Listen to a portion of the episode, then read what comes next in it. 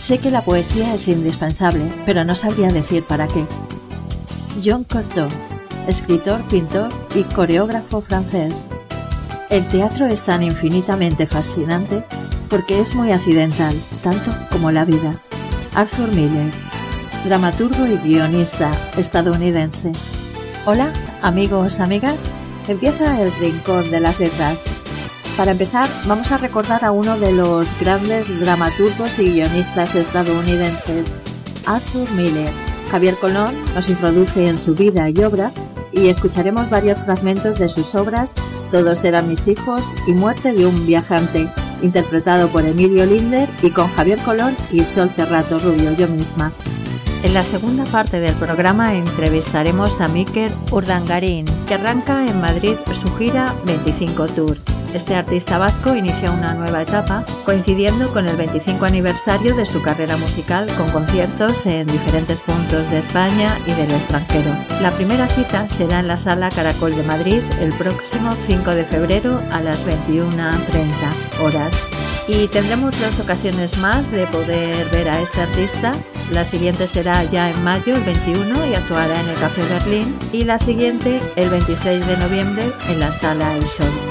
Y como no podía ser de otra manera, la música en el programa la pone Mikel Urdangarín. Vamos a escuchar dos temas suyos. Y sin más, empezamos. Empezamos recordando a Arthur Miller, de la mano de Javier Colón y Emilio Linder. ¿Qué tal? Hola Emilio, ¿qué tal? Muy bien. ¿Cómo estás? Muy bien. Pues bienvenido ¿Y otra vez a... bien? Pues aquí, aquí bien. Vale. Eh, Te podría contestar una, una frase argentina muy famosa allí. Pregúntame otra vez, ¿cómo estás? ¿Cómo estás, Emilio? Bien. ¿O querés que te cuente? Me encanta. Eh, yo creo que esto lo repetimos siempre y, y queda igual de natural Sí, sí. que si fuera la primera vez. Y que soy argentino, ¿viste? Claro. bueno, Emilio, que bienvenido, como decía, a nuestro espacio sobre teatro. Hoy vamos a tener a un- uno de los grandes del siglo XX, uno de los tótems del, del teatro americano y mundial, que es Arthur Miller. Un hombre polémico, sobre Mm. todo, bueno, aparte de por lo que, por lo que significó para eh, América de los años 40 y 50, para la posguerra americana, también su vida tuvo, bueno, pues momentos Sí. incluyendo mm, su vida personal, ¿no? Ahora hablaremos de esa relación que tuvo con Marilyn Monroe que le marcó mucho. Mm, Pues como hemos dicho, vamos a hablar de uno de los más grandes dramaturgos americanos. Yo creo que junto con Tennessee Williams creo que son los dos tótems de- del teatro americano del siglo XX. Nacido en Nueva York en 1915, es autor de obras tan emblemáticas como Panorama desde el puente, La muerte de un viajante, Las brujas de Salem, por ejemplo, todos eran mis hijos que yo creo que se han representado hasta la saciedad. Eh, ganador de dos premios Pulitzer, como he dicho, eh, Miller está considerado como uno de los mejores dramaturgos del siglo XX.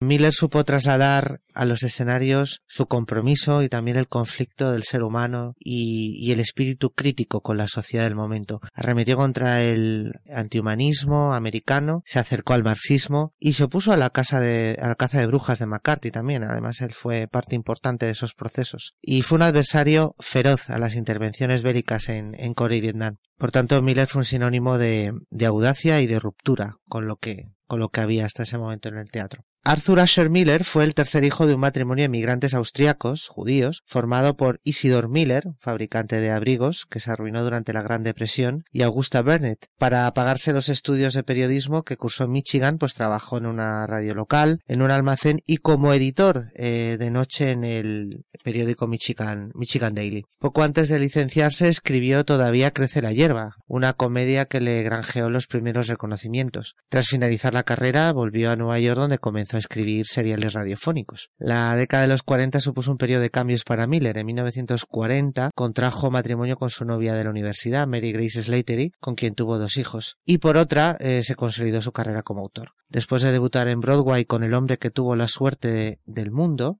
tuvo toda la suerte del mundo, perdón, con escaso éxito, se consolidó también como novelista con Focus, una novela contra el antisemitismo. Influido por Ibsen, Miller se preocupó por la sociedad que le rodeaba, con obras tan magistrales como Todos eran mis hijos, de la que vamos a interpretar un par de fragmentos, donde abordó la actividad de los que se aprovechaban de la guerra. La obra obtuvo el premio de la crítica en Nueva York y supuso un nuevo aire para el teatro americano. Vamos a entonces ahora, ¿verdad Emilio?, a, a interpretar A disfrutar. y a disfrutar de Arthur Miller e Aunque interpretar no es lo mismo que hacerlo fragmentos. encima de un escenario y ensayar dos meses, como se hacía en algunas épocas. Pero se disfruta mucho. ¿Tú has tenido oportunidad de trabajar con, con textos de, de No, Arthur con Arthur Miller? ¿Has Miller podido profesionalmente no. En, en talleres, tratarle? en eso sí, en, en entrenamientos y tal, pero, eh, o sea, en teatro no. Pero vamos, ¿Has visto obras? conozco todas sus obras. No sé si todas, pero impresionantes. Las más importantes. Mis iconos, sí, sí. Pues vamos entonces a interpretar un par de fragmentos de Todos eran mis hijos.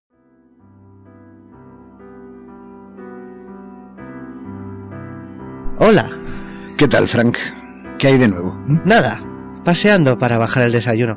Lindo día, ni una nube. Sí, muy lindo. Todos los domingos deberían ser así. Mm, ¿Quiere el periódico? ¿Para qué? No hay nada más que malas noticias. ¿Qué calamidad ha ocurrido hoy? No lo sé. Ya no leo nunca las noticias. Me interesan más los anuncios económicos. Pues... eh, ¿Piensa comprar algo? No, no. No es más que curiosidad. Ver lo que la gente quiere, ¿sabe? Por ejemplo, mira, aquí hay un tipo que busca dos perros de Terranova. ¿Qué diablos quiere hacer con dos perros de Terranova? Sí. Es curioso. Y aquí tiene otro. Se desean diccionarios viejos. Se pagan altos precios. ¿Y qué puede hacer un hombre con, con un viejo diccionario? Hombre, probablemente es un coleccionista de libros. ¿Y usted cree que puede ganarse la vida así? Claro, hay muchos que hacen eso. Qué cantidad de oficios hay ahora. En mis tiempos se era abogado o, o médico o se trabajaba en un taller. Ahora, uf, Bien, Yo- yo... estuve a punto de ser guardabosques. bien, ahí tiene una prueba. En mis tiempos no había cosas así. Ante una página así, comprende uno qué ignorante es. Oiga, ¿qué le ha pasado al manzano? ¿Ha visto? El tiempo lo derribó esta noche. Habrá oído el viento, ¿verdad? Sí, hijo, también ha hecho de las suyas en mi patio. Qué lástima. ¿Qué ha dicho Kate?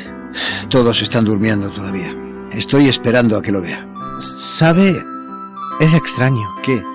Larry nació en agosto. Ha cumplido 27 años este mes. Y su árbol se viene al suelo. Uf, me sorprende que recuerde la fecha de cumpleaños, Frank. Es de agradecer. Bien, estoy haciendo su horóscopo. ¿Cómo puede hacer su horóscopo? Eso es para el futuro, ¿no? Bien, eh, lo que estoy haciendo es esto. A Larry se le dio como desaparecido el 25 de noviembre, ¿verdad? ¿Y? Entonces, hay que presumir que murió ese día. Y Kate quiere... Ah, ah, o sea que es Kate quien le ha dicho que le haga el horóscopo. Sí, quiere saber si el 25 de noviembre era un día fasto para Larry. ¿Y qué es eso de un día fasto? Un día fasto para una persona es un día favorable de acuerdo con sus estrellas. En otras palabras, sería prácticamente imposible que Larry hubiera muerto en uno de sus días fastos. ¿Y, y fue para él un día fasto ese 25 de noviembre? Eso es lo que estoy averiguando. Hace falta tiempo. La cuestión es esta. Si el 25 de noviembre era su día fasto, es muy posible que viva. Porque... Digo, únicamente posible. Ah, mira quién está aquí. no le había visto. Habla juiciosamente. Muy bien, pues... Gracias Emilio, como siempre, por, Gracias, por no, este la momento... ver, Esta ¿ahora qué interpretación de, de Todos eran mis hijos. Yo voy a seguir un poco hablando de Arthur Miller y luego vamos a leer un par de fragmentos o tres, creo que son tres, de Muerte de un viajante. Fue un auténtico azote para el conservadurismo americano. Eh, Arthur Miller en 1949 llegaría a su mayor éxito, precisamente Muerte de un viajante, también premio Pulitzer, que fue un auténtico acontecimiento en Broadway con montaje de Elia Caza. Miller sufrió también eh, la caza de brujas de McCarthy. Su obra Las brujas de Salem, un grito contra la intolerancia y el puritanismo ambientado en el famoso proceso de 1692, era en realidad una denuncia contra las investigaciones realizadas por el Comité de Actividades Antiamericanas, donde muchos directores, guionistas y actores de Hollywood pues fueron sometidos a juicio y escarnio. Sí, sí. En 1956 Miller compareció ante el comité que le condenó por desacato al no denunciar a los miembros de un círculo literario al que pertenecía. Miller apeló la sentencia y fue finalmente absuelto. Años después, Miller se encargaría de hacer el guion de la versión cinematográfica, concretamente en 1996, protagonizada por Daniel Day-Lewis y Joan Allen, que se llamó El Crisol, que está basada en Las Brujas de Salem, su obra. Miller pasó a formar parte de la vida rosa americana al casarse con la mítica estrella Marilyn Monroe en 1956. La boda coincidió con el estreno de su obra Panorama desde el puente, otro de sus grandes clásicos, su segundo Pulitzer, y pieza en el que el autor relató el tema de la llegada de los inmigrantes a Estados Unidos. La popularidad de Miller tras su boda con Marilyn creció como la espuma. El matrimonio duró poco debido a las infidelidades de la Monroe y sus problemas con el alcohol y las tensiones del rodaje de Vidas Rebeldes, última película de la estrella y también guionizada por Arthur Miller. La estabilidad sentimental le llegaría con la prestigiosa fotógrafa Inge Morath. Miller volvió a los escenarios en 1964 con Después de la caída, texto autobiográfico durísimo donde habló de su tormentosa relación con Marilyn. ¿Cómo sería esa relación, Emilio? Buena pregunta. Sería tremenda, ¿no? Porque vaya dos... vaya dos, menudos personajes en plural. Vaya dos toros de Miura. Sí, sí. sí, lo de Marilyn a mí siempre me ha... Además, claro, yo en esa época era muy pequeño, pero... Sí. Ya me digo, ¿y, esta mujer? Digo, pero este qué rara es. Esta, esta diosa del Olimpo, esta diosa de Hollywood, con este hombre tan comprometido. o sea, eh, no sé, ¿qué, qué, qué, se vieron en uno al otro, no? Sí, atracción sexual o No, qué tampoco fue, me extrañaba, no, bueno, pero Marilyn también tenía su parte no solo física, sino... Era una mujer muy, muy inteligente. Sí, sí, sí. De sí, hecho, creo sí. que mm, salió en un estudio de que ella era una de las mujeres más inteligentes del Hollywood de la época, ¿no? Sí, Con creo un- que sí, sí. sí. Con un, eh, con un coeficiente intelectual muy alto, Muy o sea alto. que Lo que pasa es que luego, fíjate la- las cosas de la vida, vete a saber, bueno, en fin, no estamos hablando de Marilyn Monroe, sino de Arthur Miller, ¿no? Pero Bueno, Marilyn no ha sido dramaturga, pero bueno, en otro momento ha hablaremos de ella. otro montón de cosas.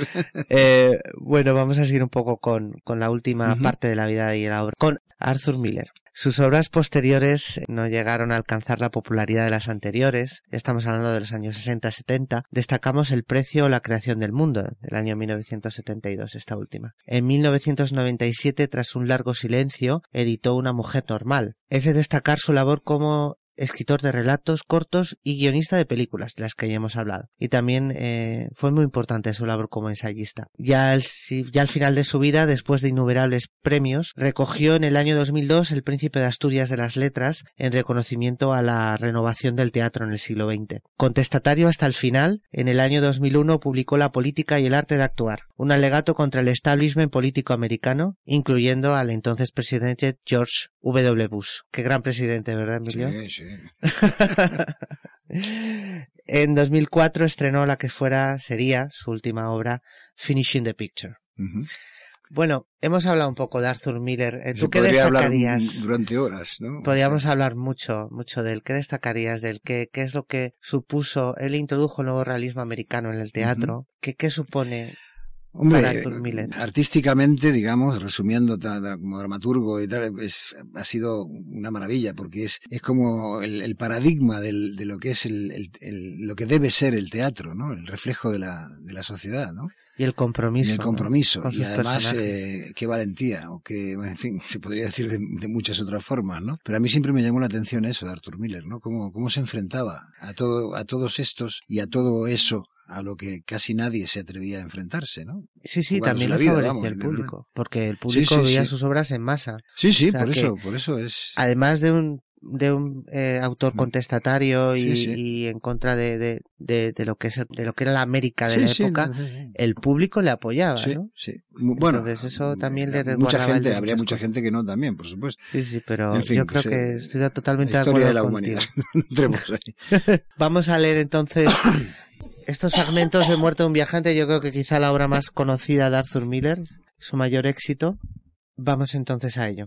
Cariño, Tengo que superarlo.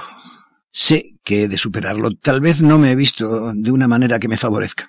Willy, cariño, eres el hombre más distinguido del mundo. No, Linda, ¿qué dices? Para mí lo eres, el más distinguido. Y los chicos, Willy, pocos hijos idolatran a su padre como ellos te idolatran a ti. Tú eres la mejor, Linda. Eres una amiga, ¿sabes? A veces en la carretera me entran ganas de tomarte en mis brazos y de besarte hasta dejarte sin aliento.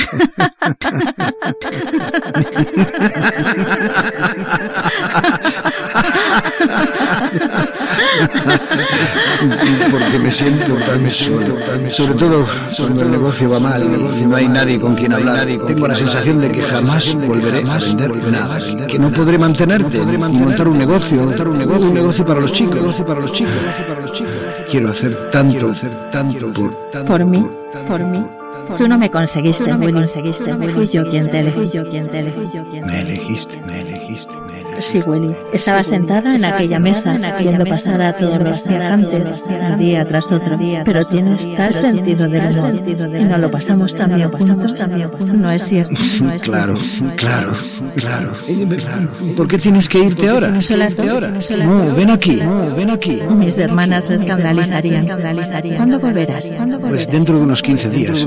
¿Vendrás de nuevo? Por supuesto. Me hace reír. Me hace reír. Y eso me sienta bien. Y creo que eres un hombre admirable, admirable. Me elegiste tú, me elegiste. Claro, porque eres encantador y tan bromista. En fin, te veré la próxima vez que vengamos. Enseguida te pondré en contacto con la sección de compras. Este sí que es un buen contacto, es un buen contacto, es un buen contacto. Me vuelves loca, Willy. Eres irresistible, irresistible. Y gracias por las. Me encanta tener muchos padres. Hasta la vista, hasta la buenas noches. Buenas noches. Buenas noches. Y ponte solo un par a la vez, un par a la vez, un par a la vez.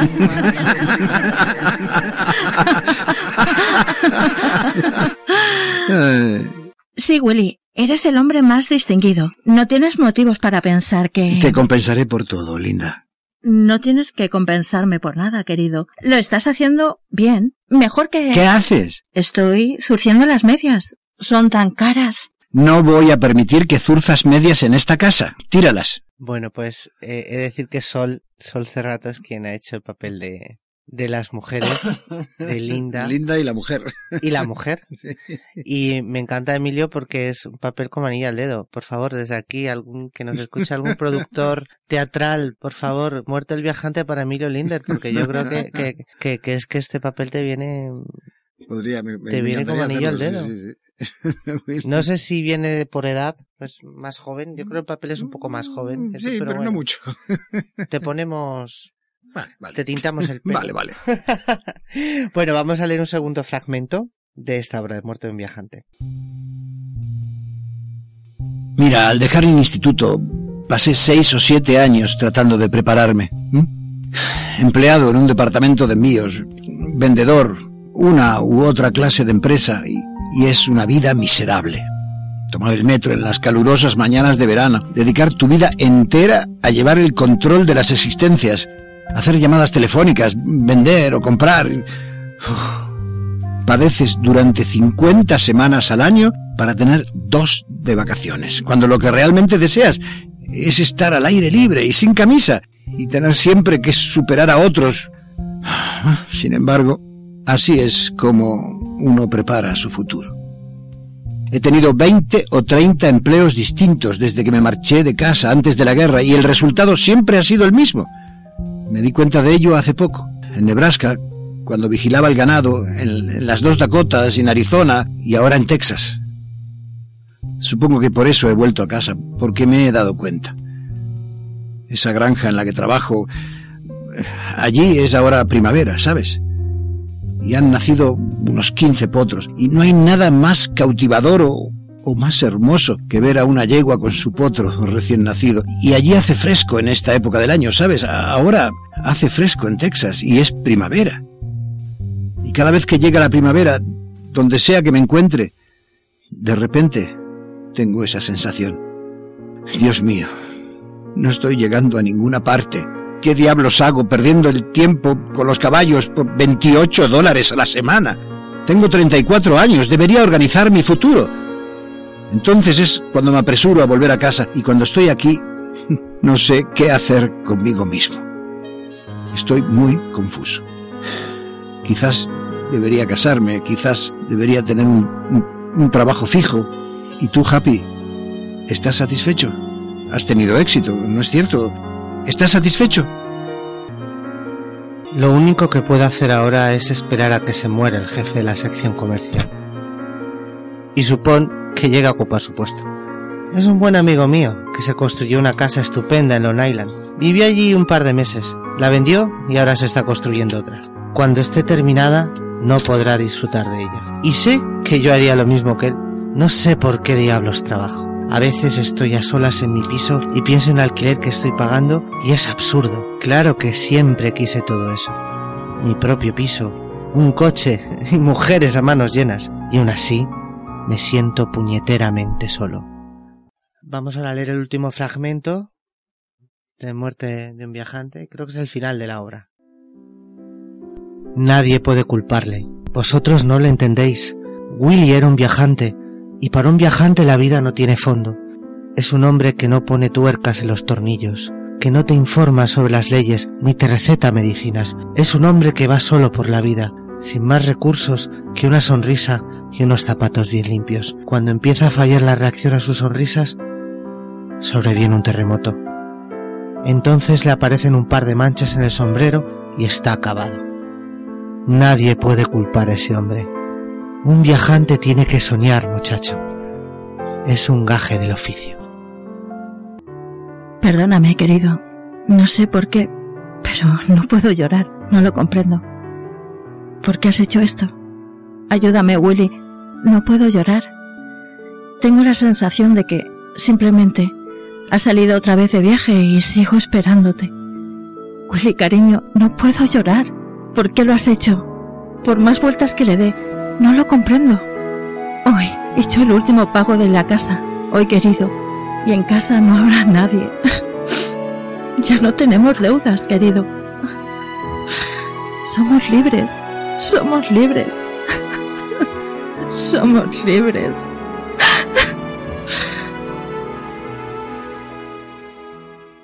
Bueno, qué intensidad. Bravo Sol.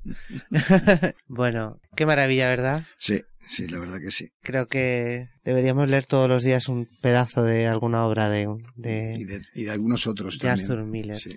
Pero este es uno de los grandes, ¿no? Sí, sí. Y qué bien que lo hayamos traído aquí, Emilio. Te doy las gracias. No, gracias a vosotros. y, qué, y qué suerte que haya personas así, ¿no? Sí. Que nos bueno, sean que tan habido, clarividentes habido, y tan lúcidos. Ha habido unas cuantas, ¿no? Vamos, comparable con un Shakespeare, o, por ejemplo. Sí, totalmente. Sí, sí, sí. Totalmente. Porque escudriñaba mucho y se metía en el alma de los personajes. Se mete en el alma de los personajes porque para mí un, un autor, aunque esté muerto, está vivo, porque claro, está vivo en las tablas, claro. está claro. Pues muchísimas gracias, Emilio. Gracias, como siempre. Una vez más. Nos vemos en la próxima. Hasta la próxima.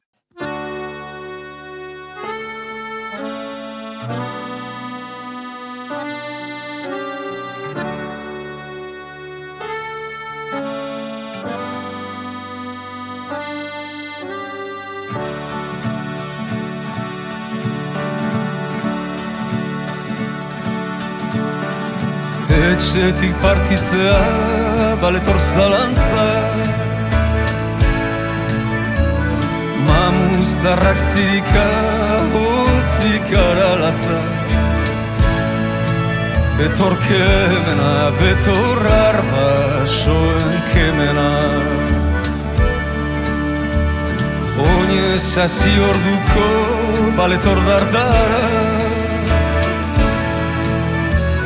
Pausu bat iurrena palitzaio falta Hautsi dezala hautsi buruak trampa. Hautsi dezala hautsi buruak trampa. Badatoz gerlariak badatoz Zaldi erraldoien gainean milaka datoz Erio danborreko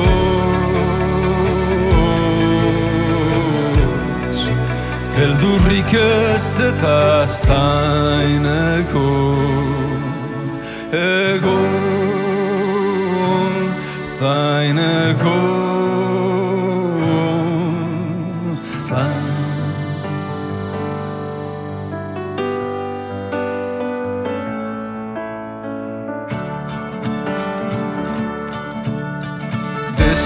Deskuidos nora ezak hartzen bazaitu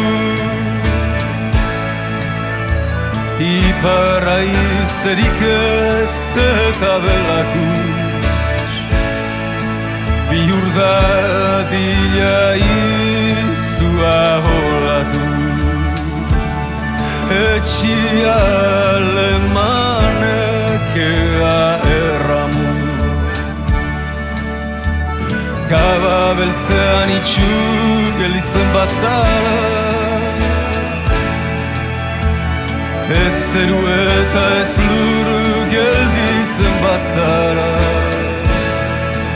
Argitxo bat iztuko dizu lehiondoan Zuri pino bat bihotz ondoan.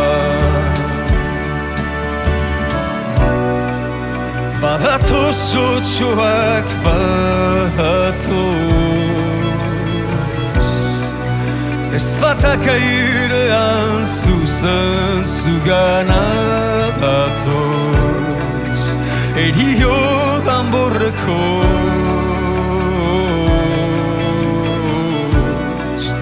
Ez ikaratu zaineko. Egon seine Gott.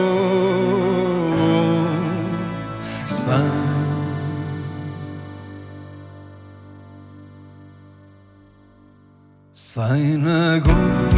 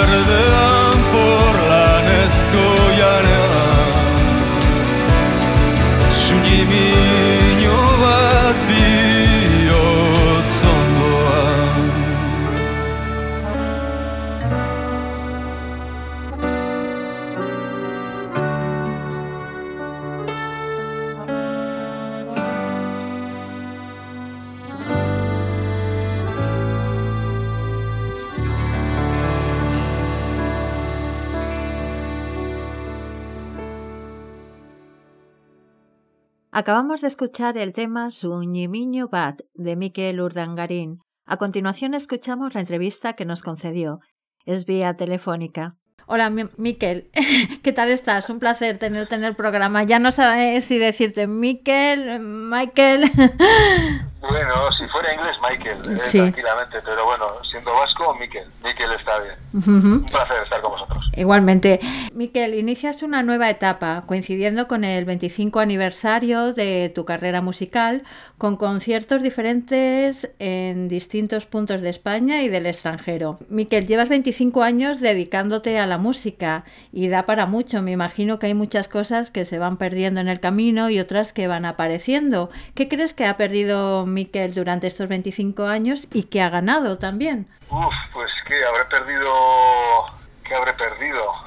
¿Qué se ha quedado por ahí perdido? La- las, cosas, las cosas comunes a- al ser humano, ¿no? Con el paso del tiempo. Tampoco pienso mucho en, en ello. He perdido, probablemente haya perdido un poquito de pelo, aunque todavía me aguanta la cabellera. Eh, habré perdido físicamente, no soy el de antes, que tampoco me he echado del todo a perder. Y uno pierde, he perdido a, a mi madre, perdí a mi madre, que es lo más importante que he podido perder, Ujú. a, una- a un que otro amigo. Y bueno, ya sabes que la vida es, eh, entre otras cosas, es aprender a perder. Y, y en todo este tiempo, pues yo ya he tenido mi- mis lecciones y mi aprendizaje también y todavía faltará. Y, y bueno, y, y qué he ganado? Pues el mero hecho de, de- de- de seguir vivo, poder disfrutar de la vida y, y además de hacerlo, pues sobre todo pues dedicándome a, a lo que más amo, ¿no? Que es, que es la música. Y hablando de música, ¿cuáles son tus referentes en la música? ¿O qué Bueno. tipo de música te gusta escuchar actualmente? Pues, soy muy abierto. Siempre desde pequeñito he tenido la fortuna de tener unos padres que me han puesto música, desde música clásica a todo tipo de música. Y he escuchado de una, de una manera muy abierta, muy pasiva también, debo decir. Eh, No he sido un melómano eh, loco, ¿no? No he sido de, de, tragarme y devorar artistas ni, grupos, pero sí que he escuchado música, eh, mucha música y, variada, ¿no?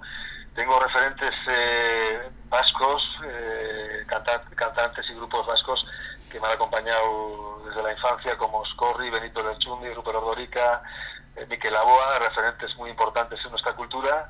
Eh, lo mismo del Estado, eh, eh, referentes atlánticos, porque yo me considero que miro mucho, miro mucho hacia el norte, ¿no? En cuanto a en cuanto a música, he escuchado más música atlántica que, que, que sureña, que también me encanta, ¿no? Porque, bueno, la verdad es que no le puedes decir eh, que no a, a todo lo bueno que ocurre a tu alrededor, ¿no? Pero sí que tiene una tendencia hacia el Atlántico, ¿no? Hacia las Islas Británicas, hacia, hacia lo que es la cultura americana, y, y- pero también un poquito a todo. Entonces he escuchado un poquito de todo, la verdad. De acuerdo. Eh, la Sala Caracol de Madrid será la primera parada de la gira El 25 Tour que, que llevarás a cabo durante este nuevo año. En esta nueva etapa te alejas de tu perfil como cantautor para abrazar y explorar otras dinámicas y estilos. Cuéntanos, ¿cómo o, o hacia dónde está evolucionando tu música? Bueno, eh, digamos que ese, ese comentario tiene que ver con el hecho de que eh, mi directo, si bien yo firmo como solista, como cantautor, pues bueno, siempre me, me he visto acompañado por una banda y estos últimos años por una banda pues, muy, muy ya afincada y, y muy, digamos, muy, muy atada ¿no? a, mi, a mi figura, ¿no? Y, y siempre que, que, que he estado acompañado he intentado pues conseguir una especie de, de voz, una voz que, que, que trasciende la tuya propia y conseguir una especie de voz de grupo, no un estilo, no algo, una identidad. Y dentro de esa identidad pues he intentado abrazar eh, pues otros estilos, ¿no? Eh, ¿no? No estoy muy unido a lo que es el perfil de cantautor acústico, superacústico tan clásico, ¿no? Y siempre me ha gustado eh, explorar la, la, dinámica de la música, la potencialidad de la música, esa, esa, esa, esa contención y esa explosión que, guarda eh, desarrollo de una que puede guardar el desarrollo de un concierto pues me ha gustado siempre explorar en, en, los, en los directos ¿no? y en Madrid es lo que vamos a hacer eh, uh -huh. no va a ser tan cantautoril y va a ser un poco más rockero más, más indie si quieres eh, uh -huh. no sé por entendernos ¿no? porque suele ser muy difícil explicar los estilos pero bueno no es el que se espera un concierto tranquilito y, y, y super acústico pues se va a encontrar con algo diferente Uh -huh. He escuchado canciones tuyas en vasco, en inglés. Eh, ¿En qué idioma te sientes más a gusto? ¿En, vasco, en inglés, en el español? Cuéntanos. Bueno, me, me... puedo decir que soy trilingüe, ¿eh? pero mi idioma, mi idioma, materno, mi lengua materna es el euskera. Uh -huh. El paterno es el castellano. Uh -huh. Pero a la hora de componer, eh, yo elegí el euskera y, y, y elegí ese idioma como como lengua vehicular a la hora de comunicarme, no sabiendo que, bueno puede ser un camino más, más difícil que por ejemplo el castellano o el inglés. Y no es que sea el más cómodo, pero es el más habitual, porque francamente me siento cómodo, pues como estoy contigo ahora en castellano, me siento cómodo en, estas tres lenguas que las considero bastante muy cercanas eh, en, todos los sentidos, en lo afectivo y, y, en el mero hecho de que creo que me, me manejo bien, ¿no? Pero cantando, pues el 90%, 95% de mi repertorio es es en euskera. De acuerdo. 25 Tour eh, será una gira con un repertorio muy especial en el que eh, realizas un repaso de tu carrera y de tus canciones más destacadas. Muchas de ellas, eh, bueno, pues ya son auténticas leyendas de la música vasca. ¿Nos puedes desvelar algunas de las canciones de, de este repertorio, del repertorio de este tour, quiero decir? Sí, bueno, eh, por hacer un pequeño, bueno, resumen o dar alguna pista. Sí, bueno, es, digamos que son ya es una docena larga de discos uh -huh. y más que comentarte los temas, decirte que intento intento pasar por casi todos, si bien es imposible pasar por todos, ¿no? Uh -huh. Pero he, conciertos. ¿no? Así como el 5 de mayo, el 5 de febrero estaré acompañado de cuarteto eh, con un sonido bastante, bueno, eh, fuertote. Eh, el 21 de mayo, por ejemplo, estaré al piano en, en el, en el Café Berlín. Y luego en la sala solo otra vez con cuarteto. Entonces, se- según el formato, haré un repertorio u otro. Y en este no he, no he pensado tanto en el, en el, digamos, en la evolución, en los discos. He pensado más bien en el sonido que quiero transmitir. Y, y entonces, bueno, tengo absoluta libertad ¿no? a la hora de, de elegir el repertorio y no, no, no tanto en elegir eh, pues, eh, temas clásicos, temas que fueran pu- pueden ser más conocidos que otros. Eh, para el público, bueno, eh, madrileño, pues eh, entiendo que en gran parte, pues quizá algo le suene, pero todo casi todo le va a ser eh, nuevo, ¿no? Entonces eh, he elegido más bien en el, en el tipo de concierto, el tipo de sonoridad que quiero transmitir. Pensando en eso, he elegido el repertorio, ¿no? que todavía no lo tengo cerrado además todo. De acuerdo. ¿Y quién te acompaña en este viaje o en este tour? En este tour, mira, en el formato de cuarteto, que, que van a ser bastante los conciertos que voy a hacer fuera de- del País Vasco, Sí. eh, me acompañan Rafa Rueda a la guitarra eléctrica, Ander Hurtado a la, a la, a la batería y, y John Cañaveras al bajo. Y yo soy el cuarto, eh, con eh, guitarras y, y voz. Ujú. Y digamos que esa es, es parte de la banda habitual. La banda habitual serían dos componentes más, pero para esta gira fuera de, pues eh, ese, ese va a ser el formato más habitual. Ujú. Gente super músicos, la verdad, gente que toca muchísimo, gente muy generosa a la hora de interpretar, de gente que sabe remar, no siempre remar a favor eh, y siempre pensando más en la canción y en el grupo que en uno mismo, que es muy importante. De acuerdo. Bueno, vamos a recordar que aquí en Madrid vas a tener tres citas. La primera es el sábado 5 de febrero en la sala Caracol a las nueve y media. Pero bueno, vas a tener también otras dos, dos conciertos o dos citas más en Madrid. ¿En qué lugares vas a tocar? Y bueno, ¿qué formato? Cuéntanos un poco. Sí, pues así como en la sala Caracol estaré acompañado del cuarteto, o sea, iré Sí. en formato de cuarteto. En el Café Berlín eh, estaré al piano, será un concierto a piano, quizá guitarra también, pero sobre todo eh, piano y voz. Y en la sala Sol repetiré con el cuarteto, que será pues uno de los últimos conciertos de- del año.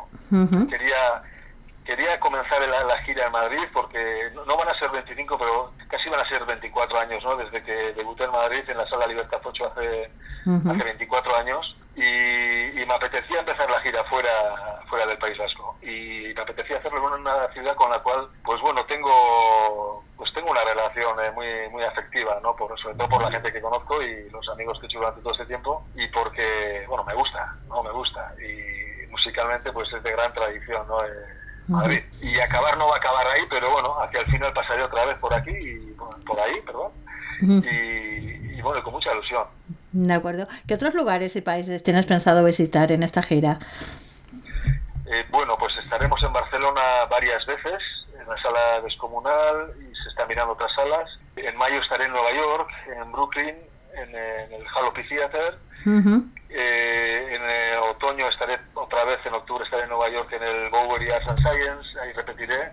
Ciudad, con, con la cual también tengo un vínculo pues, muy, muy bonito. Y con un poco de suerte estaré en Edimburgo en, eh, en octubre también, eh, concierto que se iba a celebrar pues este pasado octubre, que, pero por la pandemia no se ha podido, no ha podido ser así. Y luego eh, la idea de hacer un- una mini gira en, en Japón, sobre todo en Okinawa, en la isla de Okinawa, Ujú. eh, pues una, una mini gira de seis conciertos, eh, también en otoño y, y bueno, a, a expensas de cerrarlo, ¿no? porque ahí también han- se, ha, se ha- ha golpeado bastante fuerte la pandemia y bueno, todo está un poco sujeto, salvo estas fechas de, de Nueva York que están confirmadas, un poco sujeto a, a la situación actual, ¿no? A, Sí, a la de evolución, la a la evolución de la pandemia, ¿no? Bueno, va a ser un- una manera de celebrar tus 25 años muy interesante, ¿no? Sí, la verdad es que no se presenta un año malo, ¿no? O sea, a priori parece bonito, ¿no? Luego Sí. se me ha olvidado decirte, pero también tengo ahí una grabación de, de disco y, y- y gira de, pues de conciertos entre el 2022 y 2023 con la, con la Orquesta Sinfónica de Bilbao, que cumple 100 años. Y su aniversario, su centenario y, y digamos que mi cuarto de siglos se, se aunan, se juntan los dos aniversarios y haremos algo, un proyecto pues que a priori también eh, resulta muy apetecible y, y creo que va a ser muy bonito. Ujú, De acuerdo. ¿Habrá nuevo disco de esta gira? Eh, hombre, eh, el de la Sinfónica, que se estrenará en la explanada del Guggenheim en la Semana Grande, si, si la pandemia lo permite, pues probablemente ese, ese, ese sí, ese va a tener, ese va a tener disco. De la gira, pues me gustaría grabar algún concierto, sí, no me importaría grabar este primero no, el de la Sala Caracol, pero el de la Sala Sol, pues estaría bien recogerlo, me, me encantaría, ¿no? Grabar un directo fuera de- del País Vasco. De acuerdo. Pues nada, desde aquí te deseamos mucho éxito en esta gira y nos gustaría terminar con un tema tuyo más. ¿Nos ayudas a elegirlo? Eh, pues sí, no sé cómo lo queréis. A ver. eh, El que tú ¿qué tenéis prefieras, el primero que te venga a la mente. Lo que sí que te vamos a preguntar es por qué has elegido ese tema. Mira, pues. eh, vamos a ver. Mira, uno que se llama Enas Beldur. Enas Beldur, que es del último disco de Isurden Lekua, que significa lugar de los delfines. Y Enas Beldur significa no, no tengo miedo. Y bueno, es una canción dedicada a mi ama, a mi madre, y, y bueno, viene a decir es una canción de agradecimiento, ¿no? Que viene a decir que si no tengo miedo en gran, en gran, en gran medida es, es eh, por lo que ella me ha enseñado y me enseñó, ¿no? Y, y bueno, mira, es una, una que se me ocurre, eh, podría elegir otras, otras muchas, pero, pero como hay que elegir una, pues te digo esta. De acuerdo, pues acabamos con ese tema. Un placer hablar contigo y lo dicho, mucho éxito en tu tour y bueno, cuando vengas aquí esperamos ir a verte. Muchas gracias por esta entrevista. Un placer, un saludo. Un placer.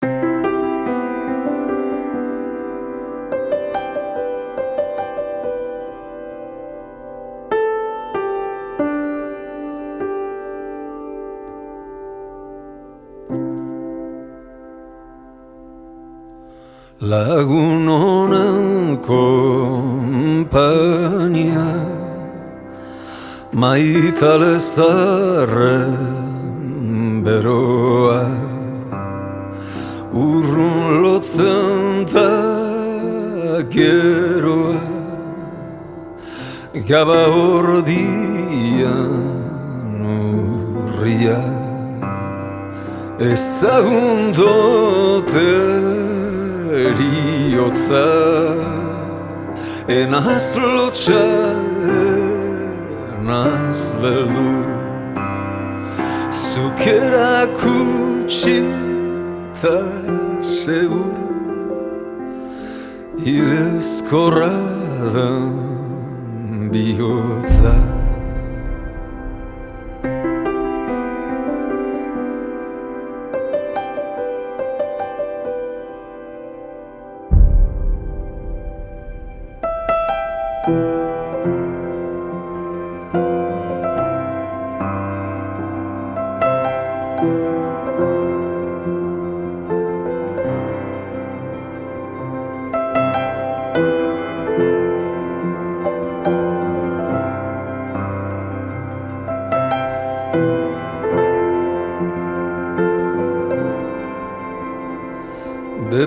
kantua lurrera Lubak izarren bakera. Garra sisilen aratera Mina unidea etea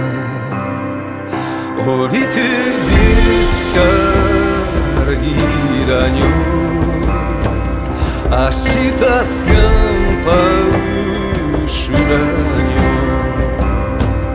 Fuerte kantatuko dautzut Zuk